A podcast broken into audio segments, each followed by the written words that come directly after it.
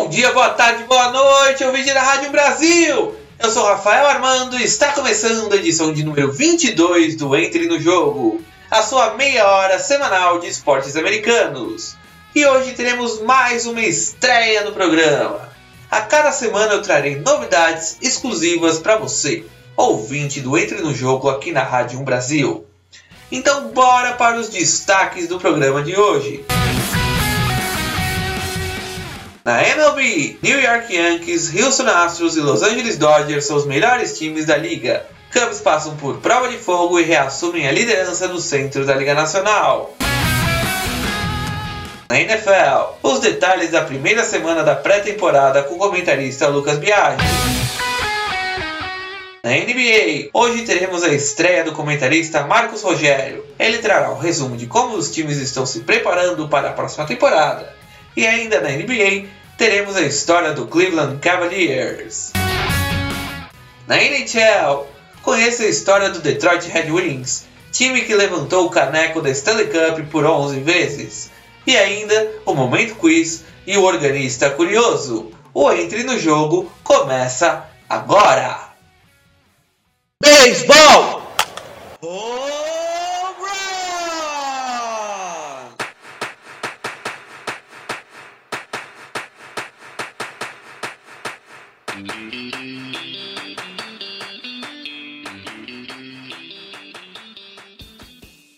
Rebatidas simples, duplas, triplas, home runs, roubos de base, strikeout. É o beisebol e a MLB que estão entrando no jogo. E a temporada da MLB 2019 está cada vez melhor, principalmente para New York Yankees, Houston Astros e Los Angeles Dodgers. Essas três equipes são os três melhores times de toda a MLB.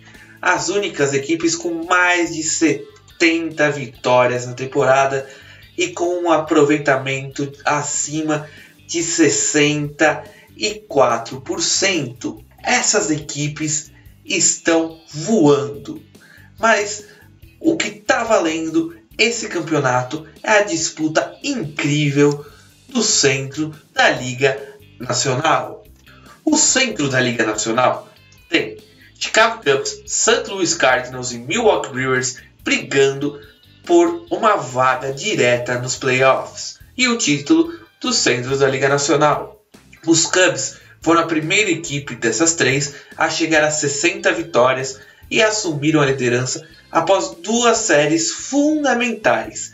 Primeira contra o St. Louis Cardinals, onde eles perderam duas e ganharam uma, e contra o Milwaukee Brewers, onde os Cubs ganharam as três partidas e reassumiram a liderança do centro da Liga Nacional, enquanto os St. Louis Cardinals perdiam para o Oakland Athletics num duelo interliga, que agora é o Chicago Cubs que duela contra a equipe de Oakland. O Los Angeles Dodgers lidera o oeste da Liga Nacional com muita folga, são 17 partidas à frente do Arizona Diamondbacks, o segundo colocado da divisão. Os seus maiores rivais, o San Francisco Giants, também está 17 jogos atrás dos Dodgers. E na divisão leste, estamos tendo uma nova disputa, agora no meio da tabela. O Atlanta Braves lidera a divisão com 7 jogos à frente do segundo colocado Philadelphia Phillies, que também está 7 jogos na frente do Washington Nationals, o terceiro colocado. O quarto colocado é o New York Mets, que ganhou 9 das últimas 10 partidas. E com isso está se aproximando da vaga do wildcard e pode beliscar no wildcard e está brigando diretamente com o Philadelphia Phillies e Washington Nationals, que estão apenas duas partidas e meia à frente do New York Mets e também a três partidas do St. Louis Cardinals, que é o líder e principal candidato no momento a conquistar o wildcard da Liga Nacional. Agora vamos falar da Liga Americana. Os Yankees estão liderando toda a Liga Americana e duelando cabeça a cabeça com os Angeles Dodgers para liderar toda a MLB. Mas vamos focar na Liga Americana. Os Yankees estão com 73 vitórias e 39 derrotas, com aproveitamento acima de 65%. Eles estão 8 partidas à frente do segundo colocado da divisão, o Tampa Bay Rays, e 14 partidas à frente do Boston Red Sox, seus maiores rivais. E para os torcedores dos Yankees, o final de semana foi excelente, pois os Yankees varreram os seus maiores rivais, os Red Sox, no Yankee Stadium. Para qualquer torcedor, varrer seu maior rival é a maior alegria do final de semana. No centro, temos uma disputa muito boa entre Minnesota Twins e Cleveland Indians. Os Twins ganharam 8 das últimas 10 partidas, os Indians ganharam 7 das últimas 10. E eles estão com apenas 3 jogos de diferença entre um e outro. Mas essa diferença que o Minnesota Twins para o Cleveland Indians já foi mais de 10 jogos e agora está apenas 3. Então é bom os Twins tomarem cuidado com os Indians. E no oeste da Liga Nacional, o Houston Astros está com 73 vitórias e 40 derrotas e também com um aproveitamento muito alto, acima de 64%, e é o segundo melhor time de toda a Liga Americana. O segundo colocado é o Oakland Athletics, que está oito jogos atrás do Houston Astros e é um sério candidato a conquistar uma vaga nos playoffs através de wildcard. Tá gostando da temporada 2019 da MLB? Nós do Entre no Jogo estamos gostando muito. Então você vai continuar acompanhando a temporada MLB comigo, Rafael Armando, aqui no Entre no Jogo semanalmente. E na semana que vem trarei detalhes sobre os melhores jogadores até o momento da MLB e também a classificação. Futebol americano!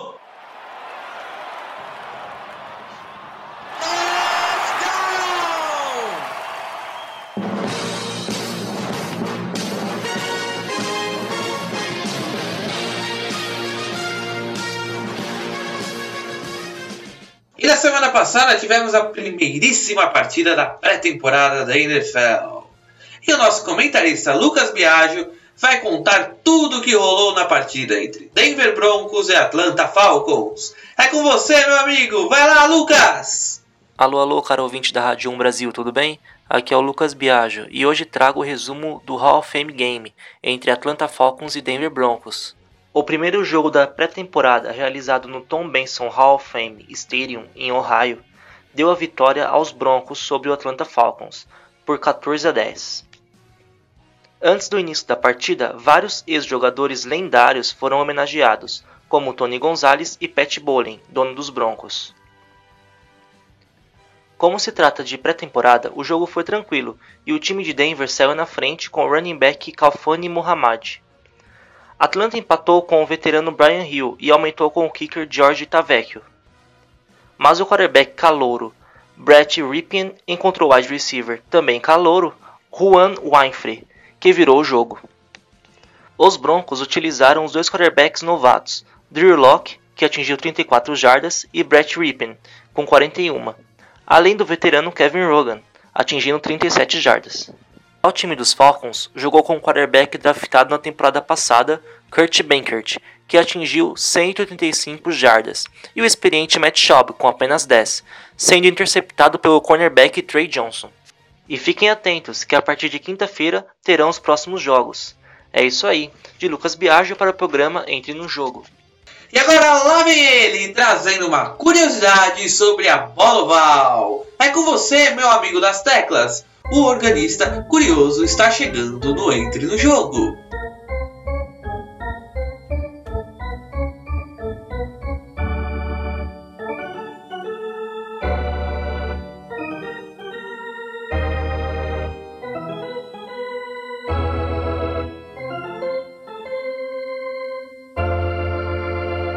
Essa eu aposto que você não sabia. Já parou para pensar como são feitas as bolas de futebol americano? Apesar de muitos se referirem à bola oval como pele de porco, a bola é revestida de couro de vaca. E você sabe quantas vacas são necessárias para uma temporada completa da NFL? Cerca de 3 mil. Isso. 3 mil vaquinhas. Isso só para uma temporada. Por jogo, são usadas cerca de 36 bolas novas.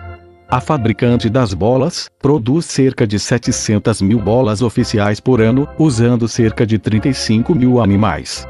Sendo que a pele de uma vaca é usada para fazer, em média, 20 bolas. E ainda temos as chuteiras, as luvas de beisebol, de boxe e tantos outros artefatos esportivos.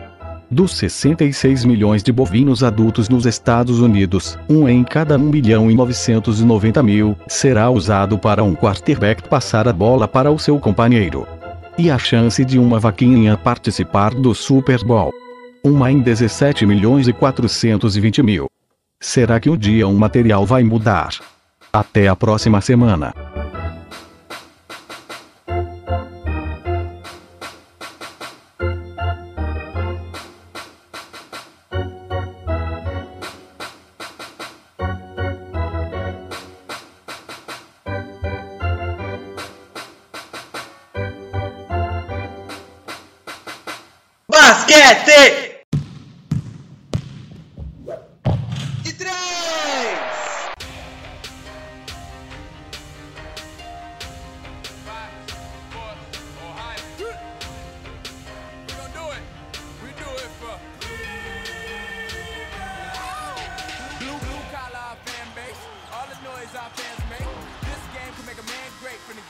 Game to the handshakes. Setbacks, ankles, lives. Oh my.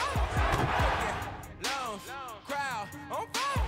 Jeffy Campy for every tip. And AC got the play-by-play. Alley oop be courtside during the layup line for the Q&A. It's live in here, we go heart attack. Someone said Mo Gotti back. RJ on the breakaway.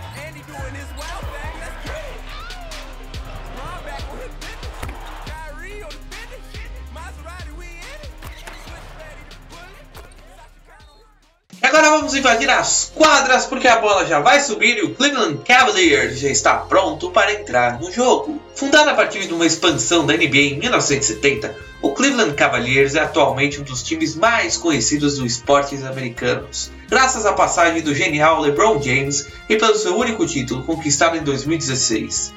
Por onde você vá, você pode encontrar agora o símbolo dos Cavaliers por aí, graças a LeBron. A primeira temporada dos Cavs teve um recorde negativo, o pior de toda a liga naquele ano. Mas com o passar dos anos 70, a equipe foi melhorando. A péssima primeira temporada fez com que a equipe pudesse ter a primeira escolha do draft, e eles escolheram o armador Austin Carr. Na temporada de 75-76, chegou ao time o Alan pivô Bob Bingo Smith e o pivô Nate Turmont, juntando-se a Carr e ao técnico Bill Fitch. Os Cavs assim terminaram a temporada regular com recorde de 49 vitórias e 33 derrotas, vencendo assim a sua divisão pela primeiríssima vez. E foi a primeira vez que os Cavaliers avançaram aos playoffs.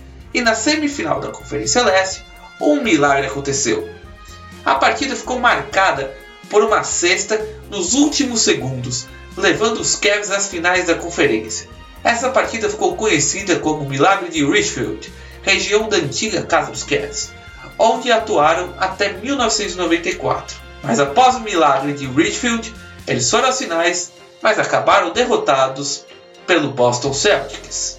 Nas duas temporadas seguintes, os Cavs até avançaram aos playoffs, mas caíram na primeira fase nas duas vezes. Mas após esse início aparentemente promissor da franquia, os Cavs ficaram na temporada de 78-79 até 86-87 tendo recordes negativos após várias más decisões da diretoria. Os ventos em Cleveland começaram a mudar em 1985, quando Wayne Embry assumiu o cargo de gerente geral do clube e contratou o técnico Lenny Wilkins para a temporada seguinte. Com um esquadrão bem defensivo, os Cavs tiveram sucesso na nova formação, vencendo 42 jogos na temporada regular mas perdendo na primeira rodada dos playoffs para o Chicago Bulls de Michael Jordan. Na temporada seguinte, teve um recorde ainda melhor, com 52 vitórias, terminando em segundo lugar na classificação da Conferência Leste, atrás apenas do Detroit Pistons.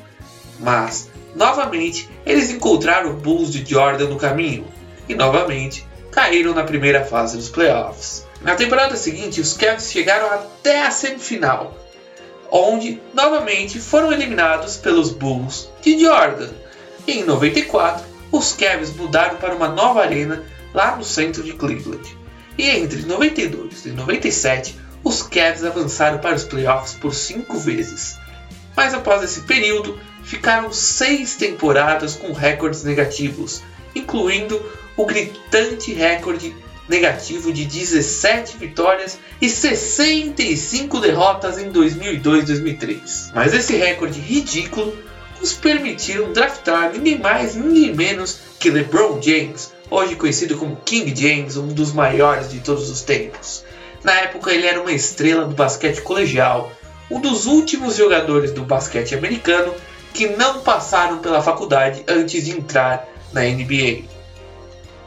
Com James, os Cavs voltaram aos playoffs na temporada 2005-2006. Na temporada 2008-2009, os Cavs registraram o melhor recorde da NBA daquele ano, com 66 vitórias. Varreram os Pistons, mas foram eliminados pelo Atlanta Hawks. Na temporada seguinte, avançou para os playoffs mais uma vez, mas caíram para o Boston Celtics na segunda rodada. Porém, no período entre uma temporada e a outra, LeBron James deixou os Cavs e foi para o Miami Heat. E os Cavs voltaram a enfrentar péssimas temporadas. E novamente uma péssima temporada dos Cavs facilitaram na escolha de um bom jogador no draft. O escolhido dessa vez foi Kyrie Irving. O sucesso de Irving nos Cavs atraiu a atenção de LeBron James, que quis voltar ao time de coração, onde junto de Kevin Love e Irving levou os Cavs às finais de 2015, 2016, 2017 e 2018. Todas essas finais foram contra o Golden State Warriors de Stephen Curry, Damon Green, Iguodala, Kevin Durant. E dessas finais, eles ganharam o título de 2016. Após estarem perdendo para os Warriors de 3 jogos a 1, liderados pelo LeBron James, eles viraram a série e ganharam um título histórico para a cidade de Cleveland, que não ganhava um título desde os anos 40. E na última temporada, com as saídas de Irving e King James, os Cavs caíram e não se classificaram para os playoffs. As cores dos Cavs são o vinho, o azul, o dourado e o branco.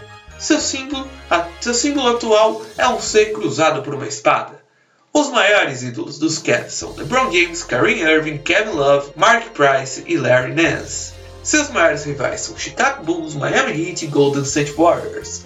Gostou? Então entre no arroba entre no jogo oficial e vote na franquia da próxima semana. A disputa será entre Atlanta Hawks e Indiana Pacers. E agora teremos uma estreia aqui no Entre no Jogo. É o comentarista de NBA, Marcos Rogério. Seja bem-vindo, meu amigo. É com você. Boa noite, ouvintes da Rádio 1 Brasil, que é Marcos Rogério novo comentarista de NBA do programa Entre no Jogo.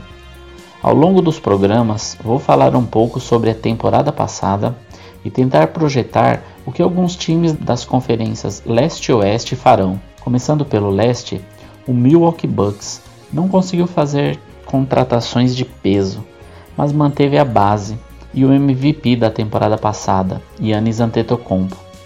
Depois de chegar na final da Conferência Leste, Agora, o time da estrela grega quer ir mais longe e chegar no topo. Já o Brooklyn Nets surpreendeu e trouxe duas das maiores estrelas da liga, Kyrie Irving e Kevin Durant, e terá muito mais chance de chegar longe na pós-temporada, depois de sair na primeira rodada dos playoffs.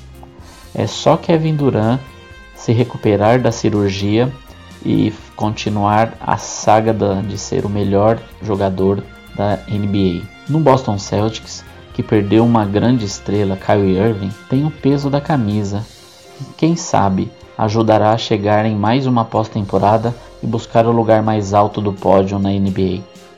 E já pensou relembrar os grandes confrontos com o time dos Lakers dos anos 70 e 80? No Toronto Raptors, atual campeão da NBA, chegará com o peso do título nas costas.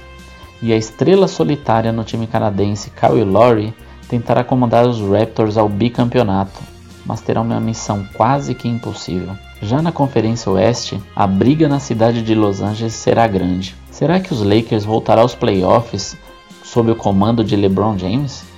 Essa pergunta será feita pelos fanáticos torcedores dos Roxos e Amarelos de Los Angeles. Essa temporada, ele terá a companhia do monocelho Anthony Davis e tentará chegar aos playoffs novamente. Já na outra franquia da cidade, os Clippers, contará com a dupla Paul George e Kawhi Leonard, campeão da temporada passada com os Raptors. eles vão fazer a Califórnia tremer.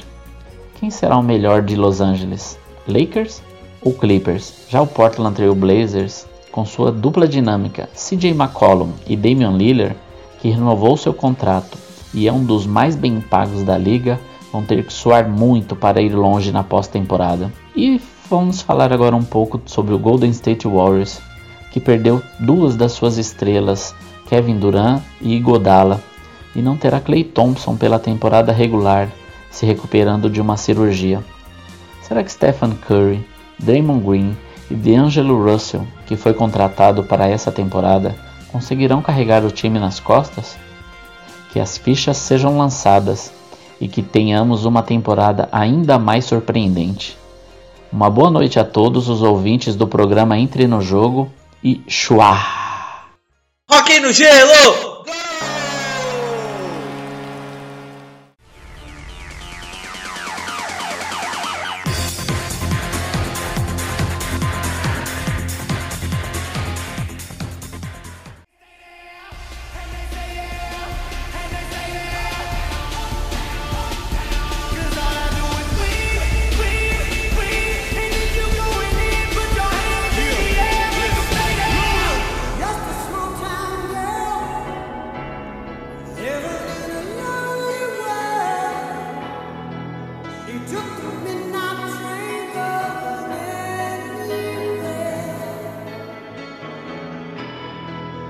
Yes, to see.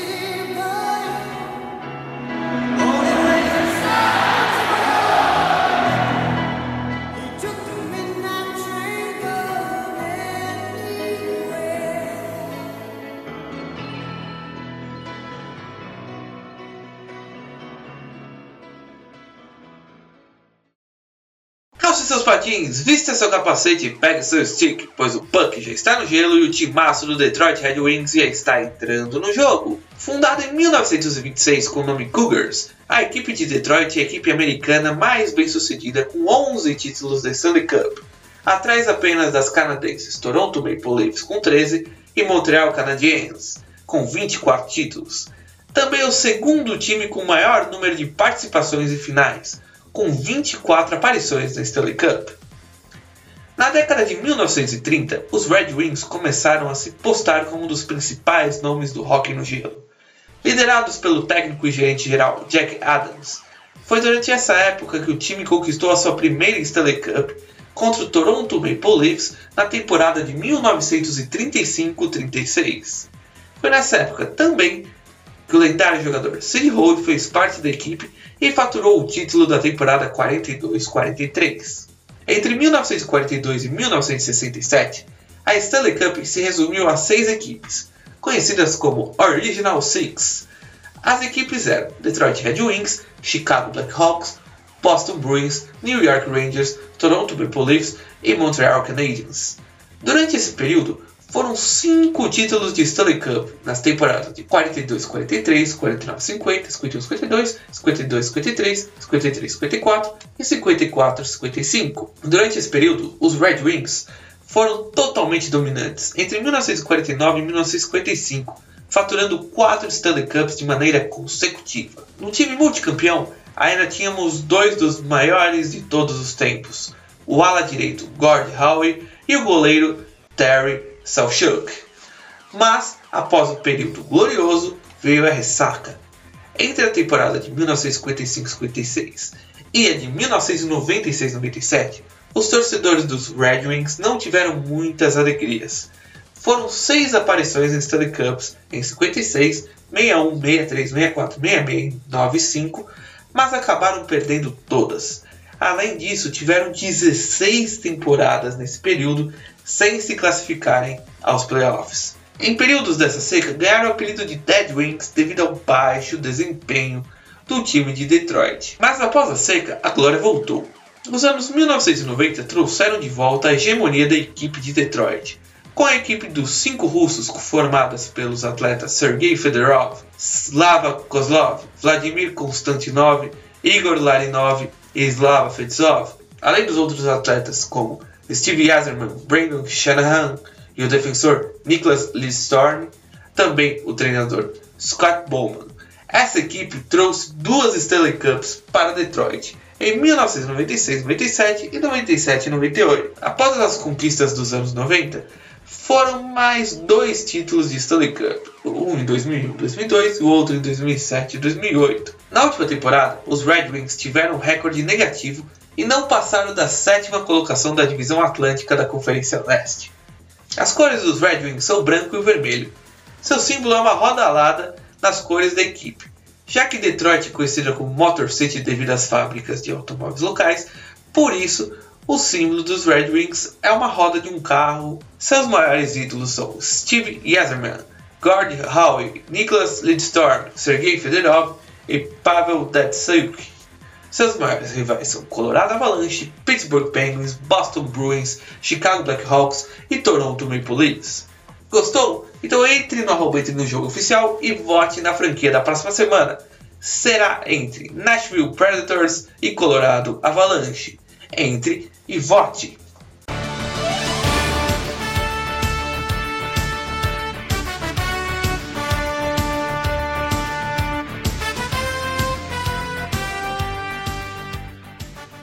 Vamos a mais um momento quiz aqui no Entre no Jogo. E hoje a pergunta é sobre futebol americano. Vamos à pergunta: Qual time ganhou quatro Super Bowls nos anos 1980? Repetindo, qual time ganhou quatro Super Bowls nos anos 1980? Vamos às opções: Letra A, Chicago Bears. Letra B, Pittsburgh Steelers. Letra C, San Francisco 49ers. Letra D, New England Patriots. 5 segundos para você pensar. Se você respondeu o San Francisco 49ers, você acertou. Foram títulos em 1981, 84, 88 e 89, nos Super Bowls de número 16, 19, 23 e 24.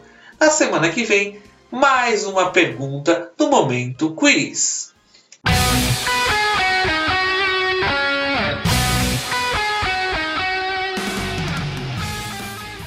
Estamos encerrando mais um Entre no Jogo aqui na Rádio Brasil.